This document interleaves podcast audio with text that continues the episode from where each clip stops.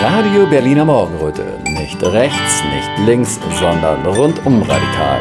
Irgendwie schräg, aber nicht schief und äußerst interaktiv.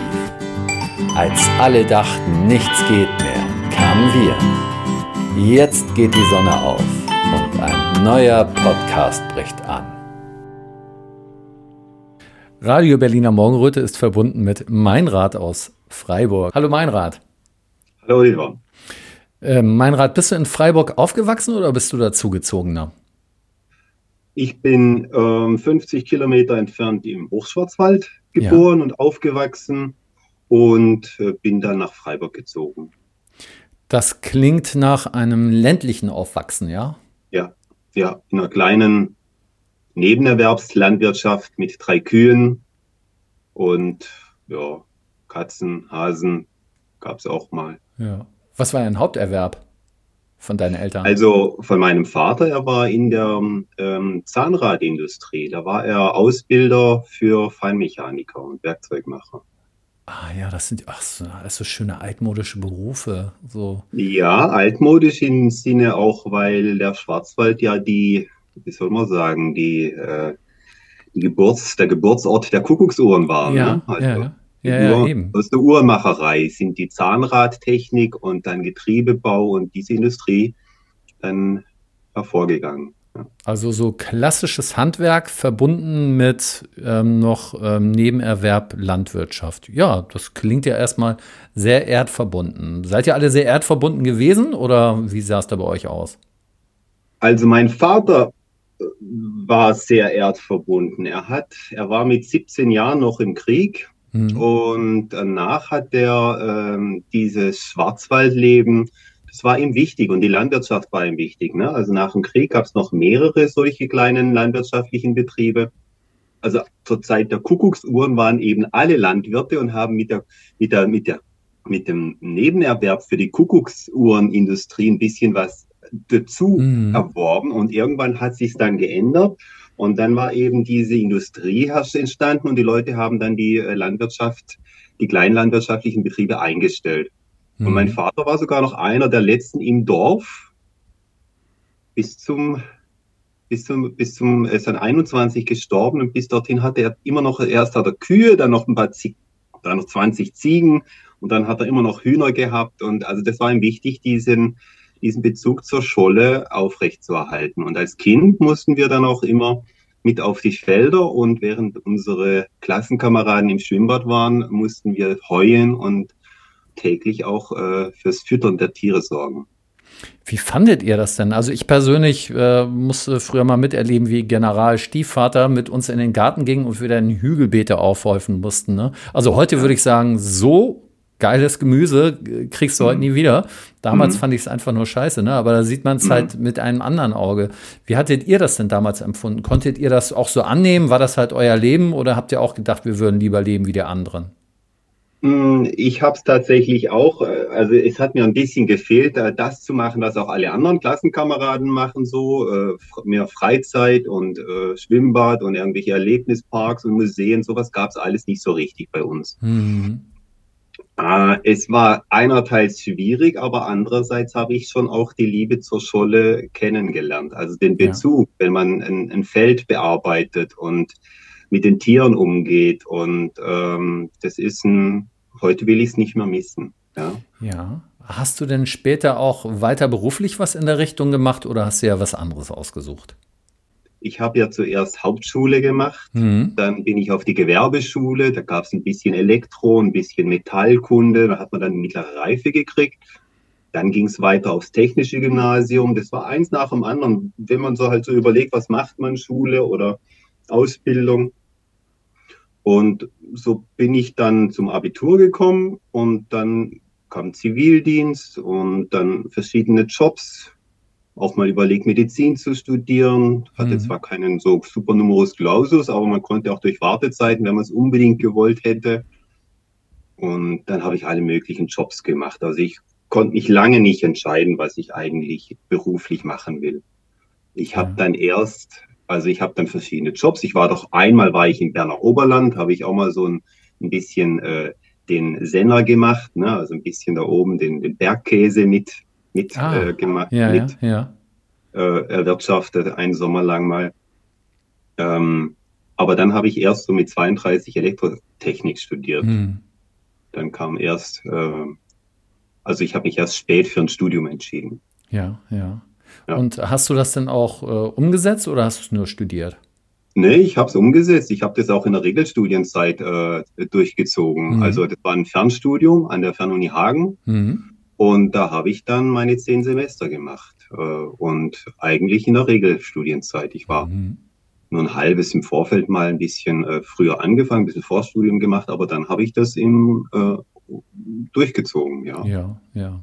Du bist ja jetzt inzwischen politisch sehr aktiv geworden. Warst du schon immer sehr politisch oder wann hatte sich das im Verlaufe deines Lebens entwickelt?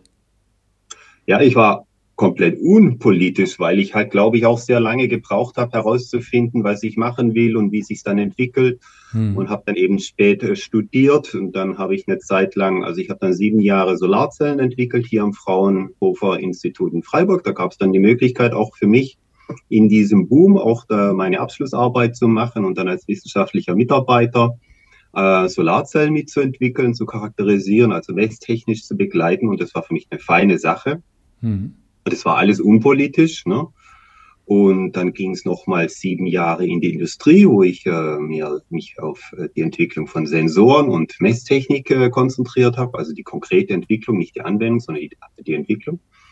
Ja, und dann kam Corona. Und das war der Beginn, dass ich äh, politisch gesagt oder wahrgenommen habe, da stimmt was nicht. Und zwar in einem Maße, dass ich mich selbst drum kümmern muss. Interessant. Das finde ich auch mal wieder interessant. Bei mir ist das letztendlich auch nicht viel anders. Also ich hatte Politik früher immer nur so gestreift, wenn das was mit meinem Beruf zu tun hatte. Ich war zum Beispiel Erzieher, dann habe ich das manchmal, habe ich schon manchmal schon gemerkt, wie ähm, Gesellschaft Schule berührt und wo es da hakt, habe mich aber nicht weiter darum gekümmert. Und dann ging es tatsächlich bei mir auch mit Corona los. Bei vielen, die waren ja schon früher skeptisch oder waren schon früher aktiv. Ja. Ähm, bei uns beiden ist das tatsächlich sehr spät angefangen. Ja. Ähm, dann aber richtig, ne? Offensichtlich bei dir. Ja, ja, und zwar auch ziemlich schnell. Also am Anfang, ich habe auch so ein bisschen äh, Frühblüher-Problematik, bisschen so ein bisschen Asthma, ne? Ja, ja. Und in der, als es dann losging, äh, vulnerable Personen und wir müssen alle schützen, das habe ich alles mitgemacht. Wenn, das, Mhm. wenn ein Virus, wenn ein Virus da ist, von dem die Fachleute sagen, wir können ihn nicht sehen, aber er ist gefährlich, dann finde ich das vollkommen in Ordnung, dass man solchen Hinweisen nachgeht. Und wenn die sagen, es ist fürs ganze Land wichtig, dass alle jetzt kurzfristig schnell reagieren, da kann man nicht lang diskutieren. Das habe ich sofort eingesehen. Und dann muss man einfach erstmal das tun, was die da sagen. Ne? Mhm. Und dann habe ich Maske angezogen und Handschuhe und in der Firma habe ich dann auch immer mit Spiritus die Türklinken geputzt, weil es waren ja die Infektionsmittel knapp. Das ist alles okay für mich gewesen. Mhm. Das ist wie wenn man im Busch äh, bei einer Safari ist und einer sagt Löwe. Da bleibst du Ja. ja. nicht erstmal stehen und diskutierst lang, ob das wirklich wahr ist. Da gehst du erstmal hinter den Baum. ja. Ist logisch, oder? ja, also wenn der Fand mit den Tropenhelm das sagt, auf jeden Fall. Aber dann, wenn man mal hinterm Baum steht, da kann man ja mal vorlinsen und gucken, ob da wirklich ein Löwe kommt.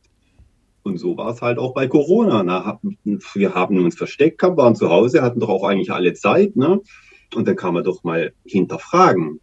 Ja. Und das, dann war ja Wodak gleich, äh, das ist schon eine ganz entscheidende bei Radio München, dieses Interview, eines der ersten Interviews mit, mit dem Wodak. Und dann kam Bakti dazu und Schiffmann und vor allen Dingen Professor Ioannidis. Und äh, dann wurde das immer klarer, was hier, dass es nicht rund ist. Da muss ich jetzt aber mal sagen, der normale Durchschnittsbürger kennt diese Namen alle gar nicht, die du da nennst. Also entweder nur wir oder unsere Feinde. Nein, ich, das ist jetzt dann natürlich nur mit einem Augenzwinkern gesagt, mit den Feinden. Aber wie bist du an diese Parallelmedien rangekommen? Hat dich da irgendwie ein Bekannter drauf gebracht? Also, ja, ja, ja, ja, sogar, sogar jemand, mit dem ich gar nicht so grün war, Mhm. sondern der, dem ich so ein bisschen innerlich, äh, ein bisschen so auf Zwist war, ne? so ein Mhm. bisschen. Äh, und es ist ja eigentlich so, dass wenn jemand einem was gibt, mit dem man nicht so grün ist, dann tut man das ja, was von dem kommt, an Informationen eher skeptisch betrachten. Oder umdrehen, Aber ja. ich habe gedacht, der hat gemeint, schau dir mal den Wodak an. Und dann habe ich mir den Wodak angeguckt. Ja, was ist denn das für ein zotteliger Herr da? Was erzählt er denn? Aber mal einfach mal hören, was er sagt. Ich weiß nicht, warum andere Leute so Schwierigkeiten haben, einfach seinen Argumenten mal zu horchen. Und für mich war das einfach mal, ja, das ist ja erstmal komisch, weil es ja so komplett anders ist, als was wir im Fernsehen hören. Aber ja. es ist doch gar nicht so falsch. Und was mir halt aufgefallen ist, wo ich danach, also erst hat mir jemand privat den Wodak empfohlen. Mhm. Dann habe ich den angeguckt und dann habe ich das, wie viele anderen eigentlich auch machen, bei den Faktencheckern geguckt. Ne? Das war dann Spiegel Online und ja, genau. Korrektiv. Genau. Ja, ja. Aber mir ist dort sofort aufgefallen, dass die erstmal zwei Seiten über den Wodak abgelästert haben, ja. ihn also diffamiert haben und ich wusste nicht warum. Es ist doch eine wichtige Frage. Und dann habe ich wieder nachgeguckt, stimmt es denn beim Wodak? War der wirklich als SPD-Abgeordneter im Bundestag damals bei der Schweinegrippe. Und stimmt es denn, dass auf sein Betreiben hin letzten Endes im Europarat herausgefunden wurde, dass diese ganze Schweinegrippe auch ein vollkommen überzogenes Unternehmen war, wo dann anschließend die ganzen Spritzen oder die ganzen Impfungen ver, äh, verbrannt werden mussten. Und es stimmte alles. Und da habe ich gedacht, dann ist es, dann ist doch jemand wie der Wodak Zeuge Nummer eins. Da muss man dem doch zuhören, was der zu hm. sagt. Selbst wenn es nicht stimmt, aber zuhören. Dann hat er sich doch bewährt. Das ist doch, also das ist doch eine, ne, so habe ich gedacht. Ich finde das interessant. Das heißt, also viele anderen, die vorgeprägt äh, worden sind, die sind ja schon per se misstrauisch gegen äh, Regierungsnarrative gewesen. Ne? Aber du bist da relativ in positiven Sinne blauäugig mit, sagen Vollkommen. wir, unkompliziert mit einem ländlich geprägten, gesunden Menschenverstand rangegangen und hast das mit so einer Einfachheit einfach erkannt und diagnostiziert, ohne irgendwie etwas kompliziert zu machen, ne? Ich, ich weiß nicht, wie sehr mh, hm, auch mein Hintergrund. Ich meine, ich hatte bis zu diesem Zeitpunkt sieben Jahre ähm, wissenschaftlich forschen dürfen. Mhm. Ich hatte da einen richtig tollen Arbeitsplatz, einen richtig tollen Chef, der mir unglaublich viel Freiraum gegeben hat. Mhm. Ich habe jeden Tag äh, an einem Sensor geforscht und entwickelt. Also ich, meine Aufgabe war es, einen Sensor vollständig neu zu entwickeln. Da musste unheimlich äh, empfindlich sein für die Halbleiterindustrie. Und ich durfte jeden Tag vollkommen selbstständig entscheiden, was ich mache, wie ich vorgehe. Äh, ne, ich, musste, ich musste sowohl mich theoretisch mit der ganzen Theorie beschäftigen, dann auch mit der ganzen äh, Leiterplatinenkonstruktion und bis hin zum Löten und selber. Also es war eine voll runde Sache. Und es ist einfach logisch, dass man dort einen Standpunkt hat, also das Prinzip des Sensors habe ich in drei Wochen quasi als kleinen Prototyp realisiert gehabt. Aber dass er ein stabiler Sensor wurde, da hat es sieben Jahre gebraucht. Und, da, und, das war, und das ist ein Entwicklungsprozess, da hat man einen Standpunkt und denkt, Heureka, ich hab's. Und immer wieder wird man enttäuscht und muss erkennen, ah, es ist doch nicht ganz so. Und dann muss man wieder recherchieren und muss seine Position und seinen Erkenntnisstand anpassen.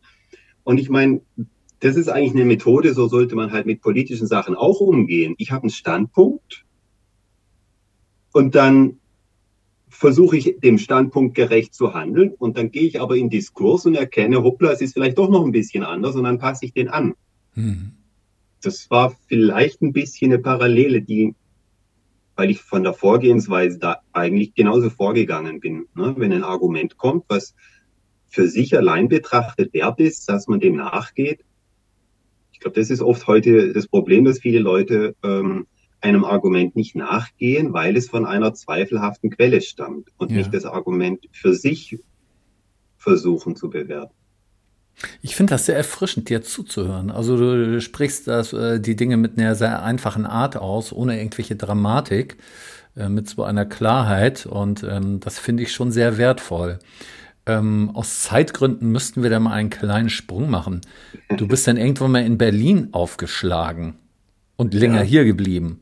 Obwohl das ziemlich ja. weit weg ist und überhaupt nichts mit Bergen oder mit Scholle da zu tun hat, ne? Ja. Ja, das war so eine Eingebung. Also es war tatsächlich vor oder Mitte August oder vor August, war Mitte August ungefähr, wo ich dann auch zu meinem Chef gesagt habe, da ist einfach ein Elefant auf meiner Werkbank. Ich, ich kann nicht arbeiten. Ich habe auch tatsächlich die Wochen, bevor ich mit meinem Chef ja. geredet habe, nach dem Motto, es beschäftigt mich dermaßen, dass ich einfach keinen Kopf mehr habe für meine Arbeit. Mhm. Und dass ich dann gesagt habe, so jetzt will ich erstmal zwei Monate unbezahlten Urlaub nehmen, damit ich mich ausschließlich dem widmen kann. Ja. Weil ich wollte ja meinem Chef jetzt auch nicht die Arbeitszeit klauen, weil ich hatte ja unglaublich schönen Freiraum bei mhm. meiner Arbeit. Mhm. Aber ich konnte in dieser Zeit, also ich habe bis Corona quasi ähm, mir nicht mal die Zeit genommen, zur Kaffeemaschine zu gehen, weil ich einfach im Flow war in meiner in meinem mhm. kleinen Elfenbeinturm, weil mhm. ich einfach die Umgebung und den Freiraum und ähm, ich habe mich gefreut, morgens hinzugehen und äh, habe mhm. abends dann äh, wollte ich nicht heim. Ja, so, so, so hat mich meine Arbeit äh, ergriffen und, ja. und, so schön war es diese ja, Zeit. Ja, Im Großen und Ganzen. Es gab immer mal Durststrecken. Aber und plötzlich sprang dann Elefant drauf auf den Tisch. Und plötzlich sieht sich der Elefant da, plötzlich auf einmal, mhm. weil es so, so fundamental ist, weil es wirklich fundamental ist, wenn einfach diese Geschichte mit diesem Virus nicht stimmt. Es war ja ein global, also die Dimension war mir halt sofort klar. Mhm. Also wenn die Entscheidung, die Entscheidung, ein ganzes Land in den Lockdown zu schicken, Kosten für Gesundheitsmaßnahmen, also das war für mich so ein unglaublich Rieseneinschnitt, dass ich, ähm, dass ich gesagt habe, das muss doch dann wirklich fundiert berechtigt sein. Und wenn dann berechtigte äh, äh, kritische Informationen, also Fragen kommen und die dann abgebügelt werden, das, okay, das also stand eben dieser Elefant im Raum. Ich will es auch jetzt kürzer mhm. machen. Mhm. Und dann hatte ich schon zwei Monate unbezahlten Urlaub. Und dann kam der Wahlweg mit den Demos am 1.8. und am 29.8. Und dann haben wir spontan halt, es war ja Sommer, wir waren so auch ein bisschen mhm. in, mhm.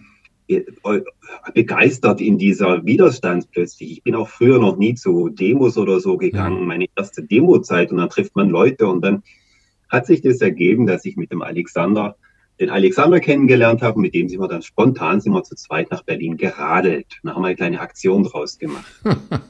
Das ist immerhin zehn Tagesaktionen oder neun Tages, mhm. neun mal 100 Kilometer Tagesetappen von Freiburg nach Berlin. Mhm. Und der Alexander, der hat es dann ein bisschen im Internet noch verbreitet, hat versucht, dann Leute noch zu finden, die mitradeln. Mhm. Zwei, drei Leute sind auch in der Zwischenstrecke dazugekommen, haben mittags immer, wo wir durchgekommen sind, eine kleine Spontandemo gemacht. Ja, so sind wir nach Berlin gekommen. Mhm. Und dann hat Ballweg gesagt, wir sind gekommen, um zu bleiben. Und ich hatte ja schon mein ganzes Campingzeug hinten drauf. Ne? Ja. Und dann habe ich gesagt, okay, ich bleibe, ja. ja.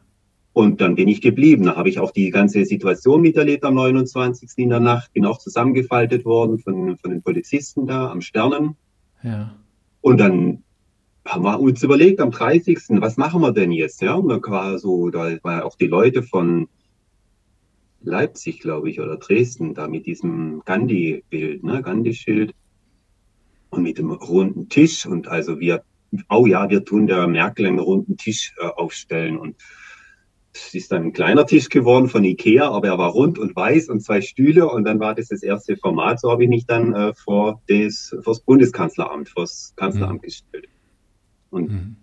dann ist daraus, weil ich so in meiner, ich habe das übernommen, wir sind gekommen, um zu bleiben. Und dann bin ich da vier Monate täglich geblieben mhm. und habe ähm, anfangs äh, den ersten Monat, glaube ich, habe ich jeden Tag zwei Stunden stillgestanden, so wie so ein, so ein Wachsoldat in meinem Format.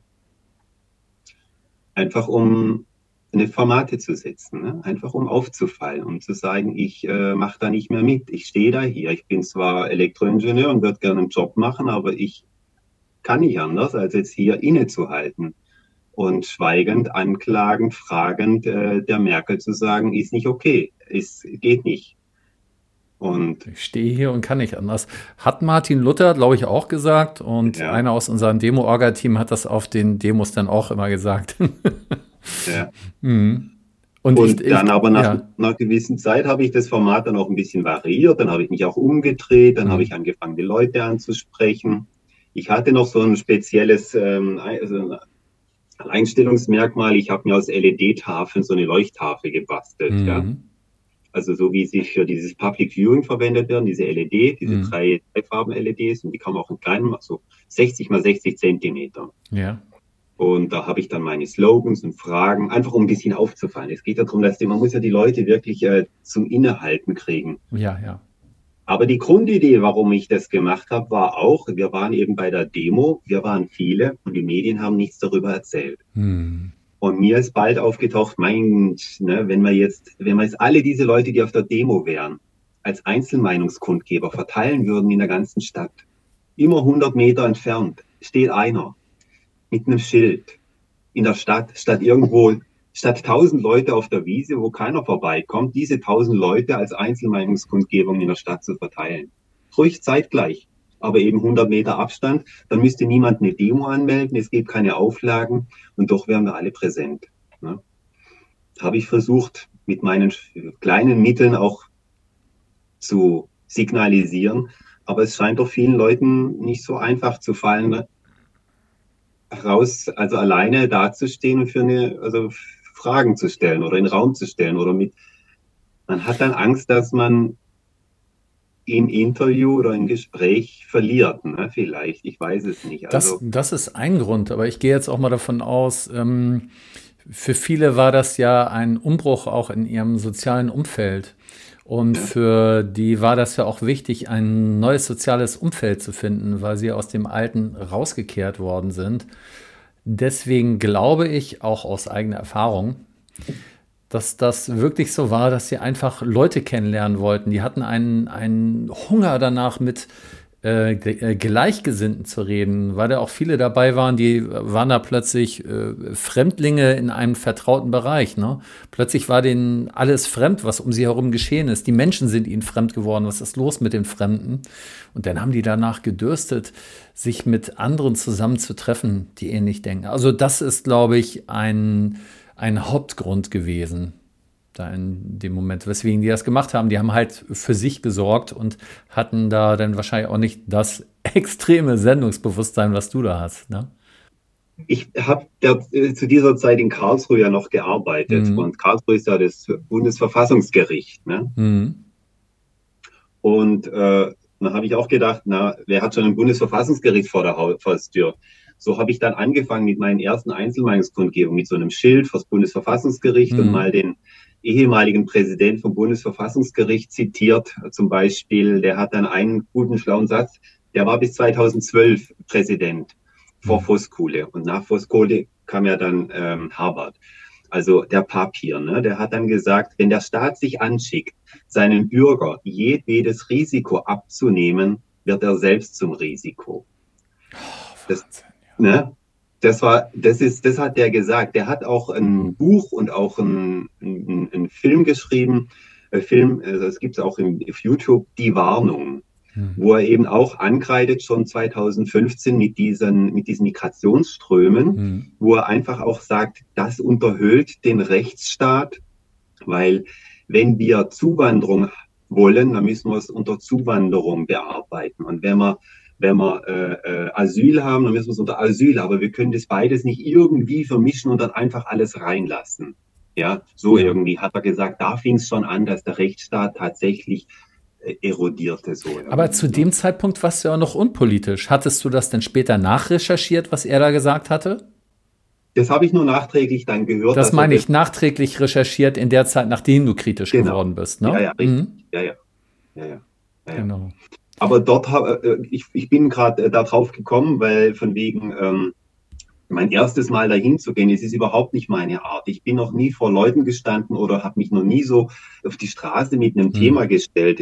Ich wäre mir äh, blöd vorgekommen. Ja. Aber in dieser Situation hatte ich einfach das Gefühl, ich kann es nicht mehr, ich kann nicht mehr auf dem Sofa sitzen, während der Bakti für uns die Kohlen alleine aus dem, aus dem Ofen ah, holt. Ja, ja. ja? Es waren Leute wie Bakti und Füllmich und die einfach hier uns alles erzählt hatten. Ich meine, jetzt ist alles tausendmal posten, das machen wir ja sowieso, aber das reicht einfach nicht, ja. Einfach wirklich auf die Straße gehen, war für mich das erste Mal angemessen. Jetzt, jetzt müssen wir wieder aus Zeitgründen ja. einen kleinen Sprung machen, weil ich möchte wetten, wir könnten hier bestimmt vier, fünf Stunden darüber reden, ja, was natürlich. du für Aktionen gesagt hast. Ähm, ja, da hattest du vor kurzem eine Aktion gemacht. Da war eine Demo gegen rechts gewesen. Ja. Und ähm, da äh, hattest du ein Schild hochgehalten, wo was über den Olaf stand. Ne? Was stand da nochmal drauf? Sag doch nochmal. Also das war am 17. Januar und hm. die jungen Parteien aus Freiburg hatten eingeladen zu einer Demonstration gegen Hass und Hetze für hm. Demokratie und äh, Solidarität. Ja.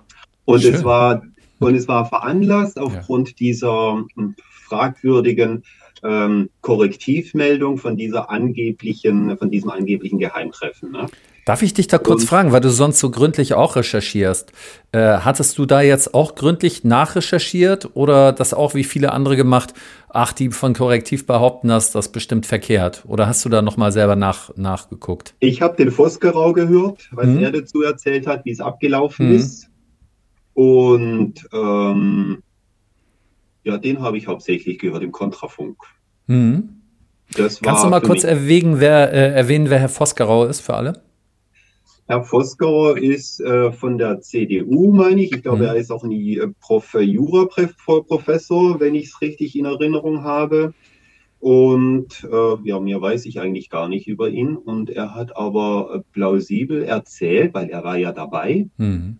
Wie es da abgelaufen ist. Und äh, dieser mit dem Herrn Sellner, der noch dabei war, mhm. und ähm, wie eben über Migration oder mit Abschiebung oder mit Rückführung, wie man jetzt welche Worte auch nicht übernimmt. Mhm. Und wenn man auch das Wort Deportation nimmt, also im Englischen ist Deportation ein ganz normales Wort, äh, dass das wohl kurz zur Sprache gekommen ist, ja. Mhm. Und dass es halt um die Leute ging, die straffällig werden, auch wenn sie unter Umständen schon die äh, deutsche Staatsbürgerschaft haben. Mhm. Mhm. Ähm, aber auch wenn ich es selber nicht tiefgründiger, also nicht mehr als was ich jetzt erzähle, im Hintergrund äh, mir erarbeitet habe, war ich natürlich schon perplex über die Geschwindigkeit, mit der dann der Staat, also mit der dann die, ich sage jetzt mal andere Seite, hm. also in welcher Kürze die aus dieser kleinen Ente, will ich jetzt mal sagen, äh, äh, Zeitungsende einen so großen Aufstand gemacht haben. Also wie viele Leute die auf die Straße gebracht haben. Wenn ich überlege, wie wenig Leute wir auf die Straße gekriegt haben. Also die Demonstration in Freiburg, wie mühsam es war, die von 50 mal auf 100 Leute zu kommen. Mhm. Und da ging es wirklich um totalitäre Maßnahmen. Also ja. es, es ist unstreitbar, die Maßnahmen sind höchst totalitär und ob, sie, ob der Notstand gerechtfertigt ist, indem man sich vorstellen könnte, dass sie nötig sind, ist nicht diskutiert worden. Mhm. Ne? Und also der Grund, warum ich dahin bin, bin ich bin eigentlich mit einem Fragezeichen hingegangen. Während alle, hm, also die, die Stimmung ist natürlich vollkommen selbstgerecht und verurteilend gewesen. Es fing an, dass die einzelnen Leute von diesen äh, Parteien, da waren eigentlich alle vertreten, außer die jungen, die junge AfD. Ich weiß auch nicht, ob es in Freiburg eine junge AfD gibt. Aber die Jusos, die jungen Grünen, die junge FDP, die jungen SPD, die junge Linke, die junge FDP, alle waren da und alle haben kurz was gesagt. Und dann habe ich eben, also ich hatte eben dieses Schild, diese LED-Tafel, und es war abends um 18.30 Uhr es wurde gerade dunkel und die Bühne, die war dunkel. Die hatten, die mussten mit ihrem Handy, mussten die ihre äh, Reden da beleuchten. So dunkel war das. Und der Platz war voll. Es sind bis zu 10.000, sagen wir so 7.000 Leute werden es gewesen sein auf dem Platz. Und ich stand neben der Bühne und mein Licht hat, mein, mein, mein, die 60 mal 60, die haben halt einfach geleuchtet.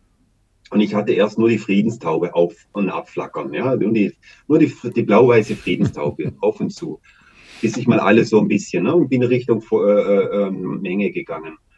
Und dann, äh, als so der dritte Redner geredet hatte, habe ich dann angefangen, den Scholz einzublenden. Also ich habe das Cover von der 43. Spiegel-Ausgabe genommen mhm. und habe dasselbe Bild, denselben, dieselbe Überschrift und dann noch ein bisschen so, dass es auf dieses Format besser und schön zu sehen ist. Ne? Und dann als Lauftext unten durch wir müssen im großen Stil abschieben. Das war der Lauftext. Ne? Und im Hintergrund, also und auf dem ganzen Bild der Konterfei von, von Scholz und oben drüber die Spiegelausgabe, 43. Ausgabe. Ne? Und dieses Bild konnte man schon sehen, ziemlich weit. Also ich bin sicher, und es, ich meine auch, wie ich das dann eingeblendet habe, hat es eine kurze Irritation in der ganzen Menge gegeben.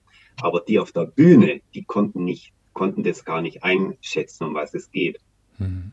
Und dann als siebter Redner oder so kam der Oberbürgermeister von Freiburg, das ist ja ein relativ junger Kerl, der Herr Horn, auf die Bühne und hat dann auch noch irgendwie so äh, ein bisschen so ein paar Floskeln von sich gelassen. Und in dem Moment drehe ich dann meinen Scholz dann auch zur Bühne. Und dann ist der Organisator, ich glaube von den Jusos, äh, der Vize, ist auch immer, ich, ich habe den Namen immer, ist ein russischstämmiger Name. Dann nimmt er mich wahr ne, und zeigt mit dem Finger auf mich und sagt, das ist mein Radspitz, der für die AfD im Kommunalwahlkampf, äh, äh in der Kommunalwahl äh, antritt. Hm. Erstmal, ja und? Äh, ja, und zweitens dann, und dann ging es aber schon los mit Sprechchören. Nazis raus, Nazis raus und ganz Freiburg hasst die AfD ganz Freiburg hasst die AfD. Ja. Auf einer Demo gegen Hass und Hetze. Das ist unfassbar. Und dann ging es weiter. Ja. Dann kamen von hinten, also ich war ungefähr 30 mhm. Meter mhm. von der, vom Rand der Demo entfernt. Ne? Dann, hat, dann hat sich quasi vor mir ähm, die Leute ein Spalier gebildet, wirklich wie im Film. Und von hinten kamen vier junge, dunkel maskierte Antifanten, und haben dann gesagt, hau ab, mein Rad verschwindet. Also da einfach nur so verbal sich an mich ran, ja, mich, mich zugebrüllt und dann aus der Gasse raus. Das ganze Volk hat gebrüllt, hm. hinten die Antifa und haben mich dann raus, raus, also bis dahin noch ohne Berühren rausgeschoben. Hm. Und dann kam ein Bächle, die Freiburger Bächle, und zwei Meter weiter fährt eine Straßenbahn. Und wie ich dann am Bächle stehe und noch nicht drüber gegangen bin, kriege ich noch einen Schubs. In dem Moment kriege ich noch einen Schubs von einem der Antifanten. Ne? Ich sage nur Antifanten. Ne? Mhm. Und just in dem Moment, wo die Straßenbahn kam, es war alles, alles entspannt, es war alles nicht schlimm, es war, aber es war, es hatte schon alle Elemente. Mhm. Ja, der Schubs, der war nicht schlimm, aber es hat zeitlich perfekt gepasst. Wenn der nur ein bisschen stärker gewesen wäre, dann wäre ich zeitlich genau unter die Straßenbahn zu, gekommen. Es, es war, weil es eben nicht so stark war, alles ganz unentspannt. Aber wir haben die Hetze, wir haben die Masse, die Menge, die skandierende Menge gegen eine einzelne Person. Wir haben dann das Gekeifer, also die Antifanten, die haben sich ja dann aggressiv auf mich zugewandt, die haben sich ja von der Menge vollkommen äh, äh, bestätigt gefühlt, bis hin zu dem Schubs, mich über den Bach zu schmeißen da. Ne? Hm es sind alle, die, es sind die Elemente der Volksverhetzung. Ja. Und die Tatsache, dass ich alleine war, hat es natürlich zu einem, und das ganze Volk geschrien hat. Der ganze Platz hat gebrüllt und ich war ganz alleine und ich habe nichts falsch gemacht. Ich habe mit nichts provoziert. Laut Versammlungsgesetz, ich habe es dann nochmal nachgelesen, der Versammlungsleiter oder die Versammlung darf niemanden vom Platz äh, verweisen. Das darf nur die Polizei. Also wenn der Versammler, Versammlungsleiter der Meinung ist, dass jemand gehen muss, dann darf das, muss er sich an die Polizei wenden und nur die darf den entfernen. Und der Versammlungsleiter darf es nur verlangen, wenn der, derjenige auch stört. Das heißt, wenn jemand von der AfD bei einer, bei einer äh, ähm, äh, wäre, also ich bin nicht, ich bin ja gar nicht AfD, ne? Das muss man auch noch dazu sagen. Ich bin, ich bin quasi ähm, äh, mit Querdenken groß geworden äh, und also mit den Corona-Maßnahmen Kritikern, also ich bin auch kein Querdenker, nirgendwo offiziell, aber wo ich dann mal eingeschrieben war, war die Basis als Partei. Und das Einzige, was ich jetzt mache, ist, dass ich in, an Silvester quasi ähm, beschlossen habe, weil es ein Angebot gibt, auf der Liste der AfD als Parteiloser für, den, für die Kommunalwahl zu kandidieren. Ne? Also schon auf der Liste der AfD, und ich begründe es auch, warum ich es mache, aber doch immer noch als, un, als, als unparteilicher. Ne? Ja, ja, ich sehe schon, ne? man ist dann wieder dabei, das zu rechtfertigen. das ist klar. Aber nein, äh, du hast das jetzt auch gesagt, um es richtig zu stellen, damit, um das, klar, das ist ja ein Anliegen, äh, auch die Fakten einfach zu benennen. Und ähm, die sind ja jetzt in dem Moment auch klar.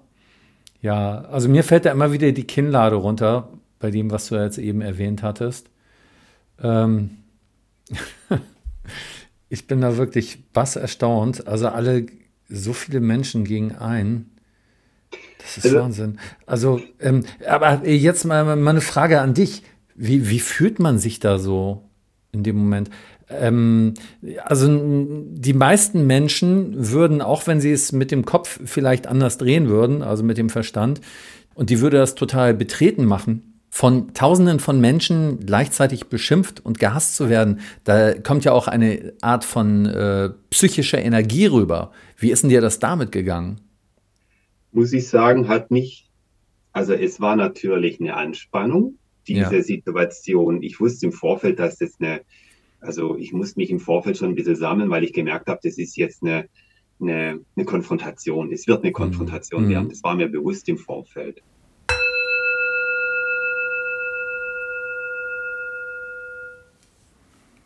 Liebe Hinhörer, sicher ist euch bewusst, dass freie Medien wie zum Beispiel Radio Berliner Morgenröte nicht von der GEZ profitieren und ganz auf eure wohlmeinenden Spenden angewiesen sind. Wenn euch also gefällt, was euch bei RBM serviert wird, freuen wir uns über einen kleinen Anerkennungsbeitrag. Zahlungsmöglichkeiten gibt es am Fuße unserer Webseite. Danke, dass ihr mitmacht.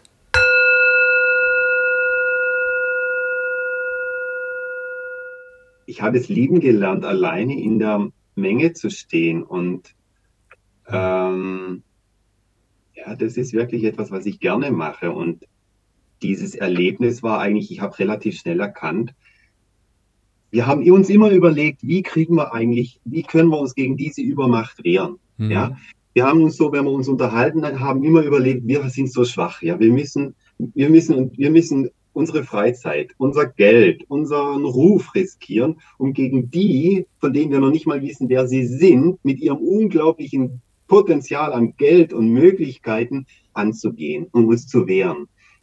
Und es war ja immer so das Gefühl David gegen Goliath. Und was könnte die Steinschleuder sein? Wie könnten wir, wie könnten wir diese Übermacht quasi zu Fall bringen? Und also das haben wir schon vor zwei, drei Jahren uns mal so, ich erinnere mich an so Gespräche, wie man sich überlegt hat, was könnte denn, was könnte denn die intelligente äh, äh, Steinschleuder sein oder so. Und als ich, als ich quasi diesen Skandierung auf einer Demo gegen Hass und Hetze, tun sich 7000 Menschen zusammen, um gegen einen Menschen. Also sie werden aufgehetzt von der Bühne. Das ist noch nicht mal irgendwie ein Nebenschauplatz, sondern es ist der Organisator, der mit dem Finger auf den einen Menschen zeigt und die ganze Menschenmenge aufhetzt und die ganze aufgehetzte Menschenmenge kommt dann in eine Hassrage gegen diesen einen einzigen Menschen.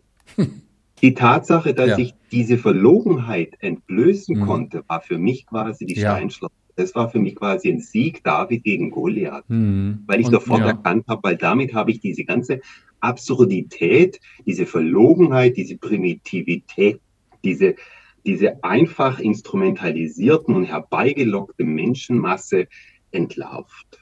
Ja, toll. Also beeindruckt mich und ist für mich auch nachvollziehbar, dass in dem Moment, dass äh, diese Energien, die einem entgegenkommen, wettmacht und ja. ähm, da hat man wahrscheinlich auch ein Bewusstsein dafür, dass ihr Hass sich in erster Linie gegen sich selber richtet und dass das gar nichts mit dir zu tun hat. Ne? So würde ich das denn für mich sehen. Naja, also ich, ich drei Tage später war die nächste Demo. Ja. Da bin ich dann, habe ich mich dann als Pressevertreter gegeben, habe da so mhm. eine Leuchttafel genommen mit Presse drauf, dass mhm. die Leute gleich mich wagen und ein Mikrofon in die Hand genommen und habe die Leute gefragt. Das waren dieselben Leute, das sind liebe Leute, das sind nette Leute, die wollen gut sein, die wollen mhm. gegen Recht mhm. sein. Das mhm. Problem, die wollen einfach mit sich beteiligen gegen rechts. Das ist ein gutes Ansehen von den Leuten. Das mhm. Problem ist, dass die Art und Weise, wie die Demos gemacht werden und unterschwellig dieses absolute Nazi und absolute Böse, was man so sich vorstellen kann und gegen das man ist, unterschwellig quasi mit der AfD verbunden wird. Hm. Sie sagen gar nicht mal, man muss gar nicht ständig sagen, die AfD ist das Böse per se, sondern ist eine Demo gegen rechts und AfD, gegen die Nazis und AfD. Aber hm.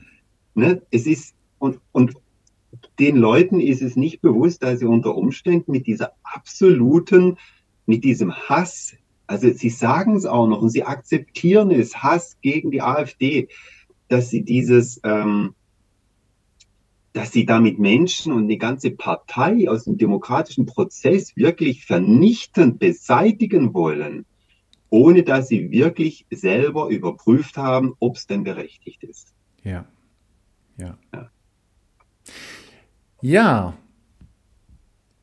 Was steht in Kürze noch bei dir an? Ich hatte gehört, ein Gerichtsverfahren. Worum geht es? Ja, mehrere, zwei sogar schon. Die, hm. sind, die laufen schon lange, seit, seit 21. Ja. Da bin ich dann, als die Impfpflicht ja vor der Tür stand, bin ich dann auch mit meinem, hatte ich ja wieder auf meiner Leucht, Leuchttafel, ne, mhm. wieder 60 mal 60 Zentimeter, hatte ich dann ähm, ein Biergartentor skizziert mit einer Schrift oben drüber, Impfen macht frei. Und mhm. es war auf jeden Fall und auch bewusst, und das sage ich auch so, und das sage ich auch vor Gericht, an das Tor von Auschwitz angelehnt. Mhm. Aber ich nenne es Biergartentor. Ne? Also das ist meine künstlerische Freiheit, dass ich ein Bier, dass ich ein Tor mache, was auch mit einer, ich habe auch in Berlin, äh, in München zum Beispiel ein, ein, ein solches Biergartentor gefunden, was nämlich die gleiche geschwungenen Form hat und auch die Seitenteile. Mhm. Ne? Das gibt es. Und ich meine, wir waren ja in einer Situation, wo man nur den freien Eintritt hatte, wenn man geimpft war. Ja. Und ich meine, es, es war einfach eine, eine, ähm, eine Darstellung nach meiner Meinung, die verschiedene Assoziationen zulässt.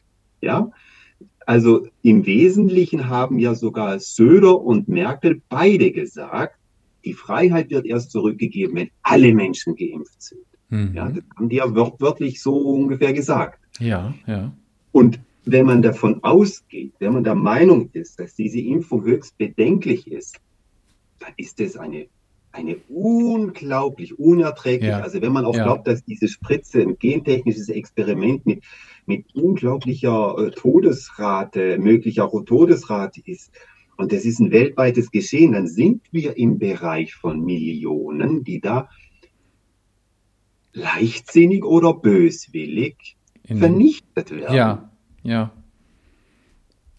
Das. Und ja. Jetzt habe ich deswegen, jetzt bin ich natürlich wegen Volksverhetzung angeklagt worden, wie andere auch, einmal in Karlsruhe und einmal in Freiburg. Hm.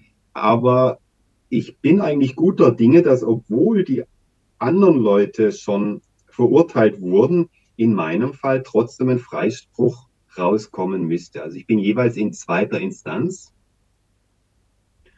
Und ich halte es nach wie vor für richtig, dieses Zeichen in dieser Situation. Hast, hast du einen guten Anwalt, wenn ich mal fragen darf? Nein, ich habe keinen Anwalt. Ich will keinen Anwalt. Also ich habe in Karlsruhe einen Zwangsanwalt gekriegt. Ja. Aber der, der soll mir nur die Dateien äh, vor Gericht dann weiterleiten. Und auch ich habe ihm schon gesagt, er soll nichts sagen. Also er soll nur wenn es nötig ist, die Formalitäten waren, aber ich will alles machen. Ich traue ich glaube nicht, dass irgendein Anwalt es besser kann. das ich. heißt, du bist dein Anwalt im Grunde. Ich bin mein Anwalt. Du machst das selber. Ja. Das ist spannend, ja. Das ja. ist spannend. Wann sind die Verhandlungen voraussichtlich? Kannst du das nochmal kurz sagen, was du nicht erwähnt? Ja, die, die in Freiburg, die ist am 8.4. angesetzt und das weiß ich schon seit fast einem halben Jahr. Mhm.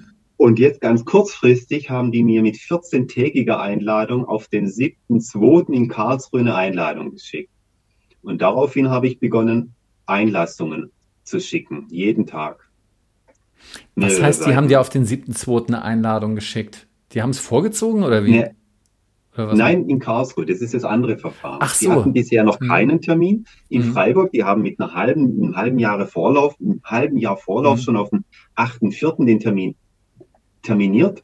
Und in Karlsruhe kam das jetzt recht spontan mit 14-tägiger Ladungsfrist auf den 7.2.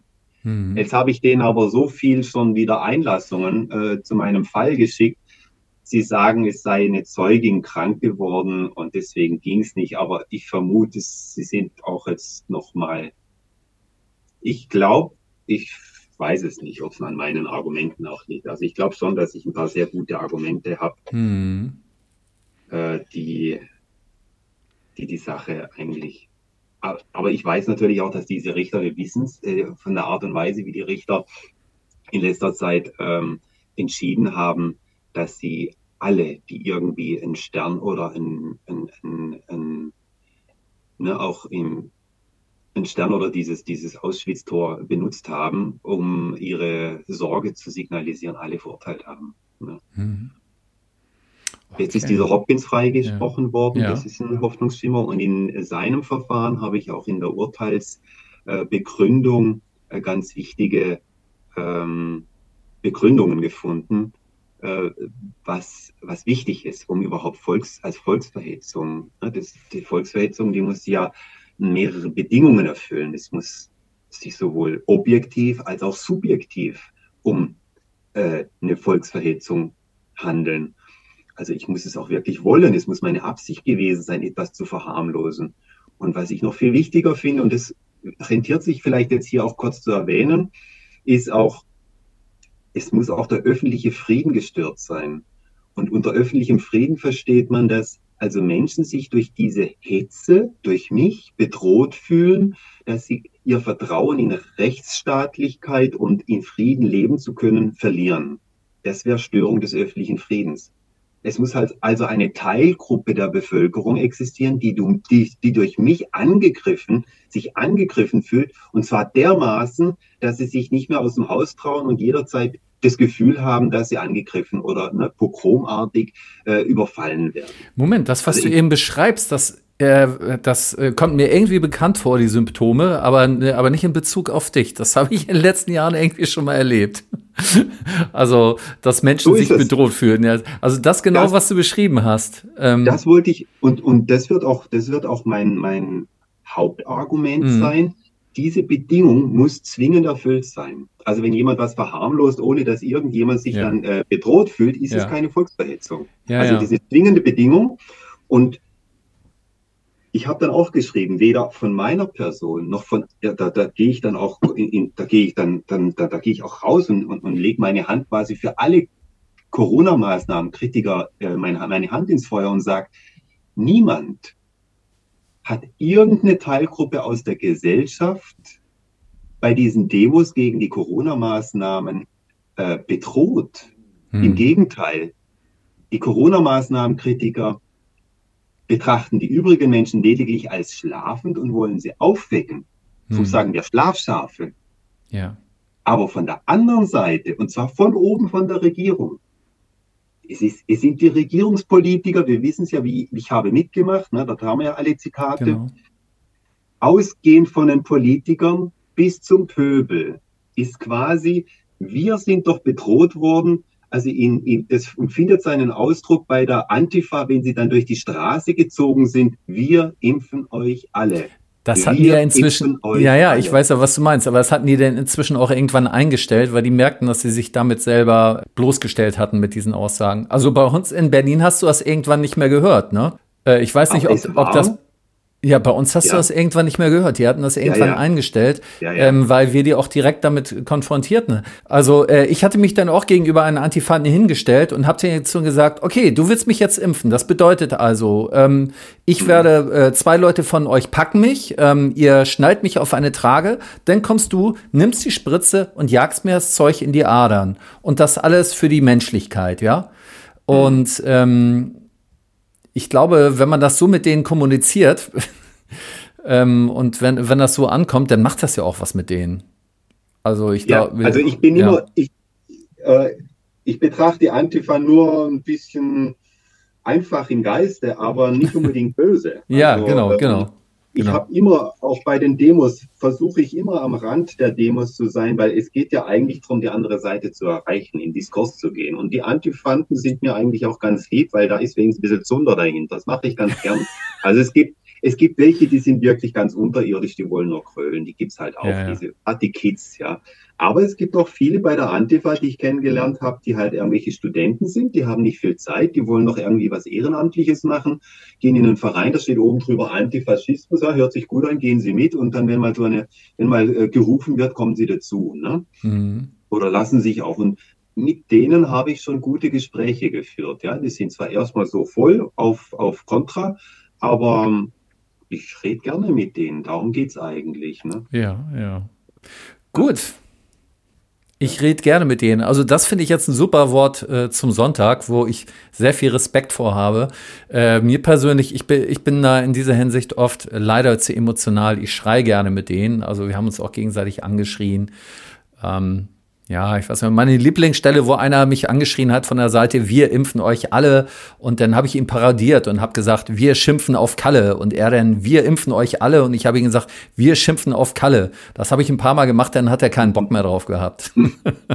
Also ich habe wirklich gelernt. Ich habe es bisher nie gemacht und ich habe ja. einfach auch Freude, ich habe ich hab Freude gewonnen an diesen Einzelmeinungskundgebungen. Ja.